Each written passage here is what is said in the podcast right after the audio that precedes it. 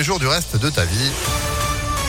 Juste après la météo et puis l'info, Sandrine Ollier, bonjour. Bonjour Phil, bonjour à tous. À la une à Lyon, six mois de prison avec sursis et cinq ans d'interdiction de stade. Le jugement est tombé hier en fin de journée dans l'affaire du jet de bouteilles d'eau lors du match qui opposait Lyon à Marseille dimanche à Dessine. Le mise en cause d'un trentenaire qui vit à Vaux-en-Velin a été reconnu coupable donc d'avoir lancé la fameuse bouteille en direction de Dimitri Payet. Le joueur marseillais avait reçu le projectile sur la tête, ce qui avait entraîné l'arrêt du match après seulement 4 minutes de jeu.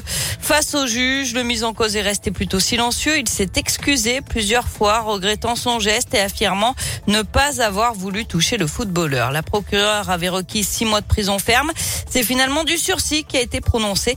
Son avocat, maître David Metaxas, s'est montré satisfait. Son tort, c'est d'avoir jeté une bouteille d'eau à 20 mètres de distance d'un joueur. Malheureusement, il l'a atteint. Je reste intimement persuadé que c'était pas son souhait. Voulait pas blesser Dimitri Payet qu'il ne connaissait pas. Il voulait pas non plus la suspension du match. Il sait qu'il a fait du tort à tous les spectateurs qui, pour certains d'entre eux, ont pris la peine de venir et exprimer leur doléance. Il s'en veut, clairement. S'il pouvait à lui seul indemniser tout ça, il le ferait, bien évidemment. Il n'en a absolument pas la capacité. Mais c'est un homme soulagé qui va pouvoir retrouver maintenant une vie normale après tout ce chaos euh, judiciaire et, médiatique. Et encore une fois, il présente ses excuses à tout le monde, au club évidemment, aux supporters et bien évidemment à titre principal à Dimitri Payet qui regrette son geste. Et l'homme est également interdit de stade pendant cinq ans. Il devra pointer au commissariat à chaque match de l'OL à domicile.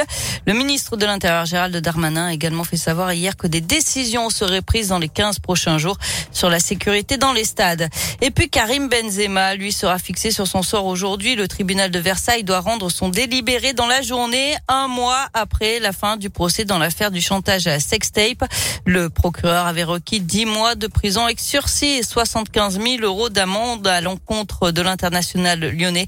Il est accusé de complicité de chantage sur Mathieu Valbuena. Un nouveau conseil de défense sanitaire aujourd'hui, alors que le nombre de cas explose, plus de 30 000 en 24 heures en France. Au menu des discussions, le retour du port du masque dans les lieux clos, même avec passe sanitaire, et la généralisation de la dose de rappel du vaccin pour tous les adultes.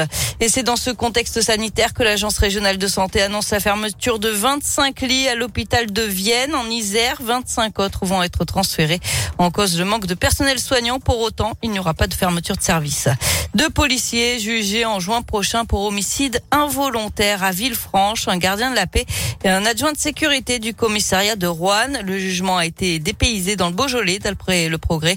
Ça fait suite au décès d'un homme d'une trentaine d'années en garde à vue en juillet 2019. La victime, interpellée pour ivresse sur la voie publique, s'était pendue avec son pantalon. Du sport avec euh, du foot et Lille qui prend la tête de son groupe de Ligue des Champions après avoir battu Salzbourg 1 à 0 hier soir.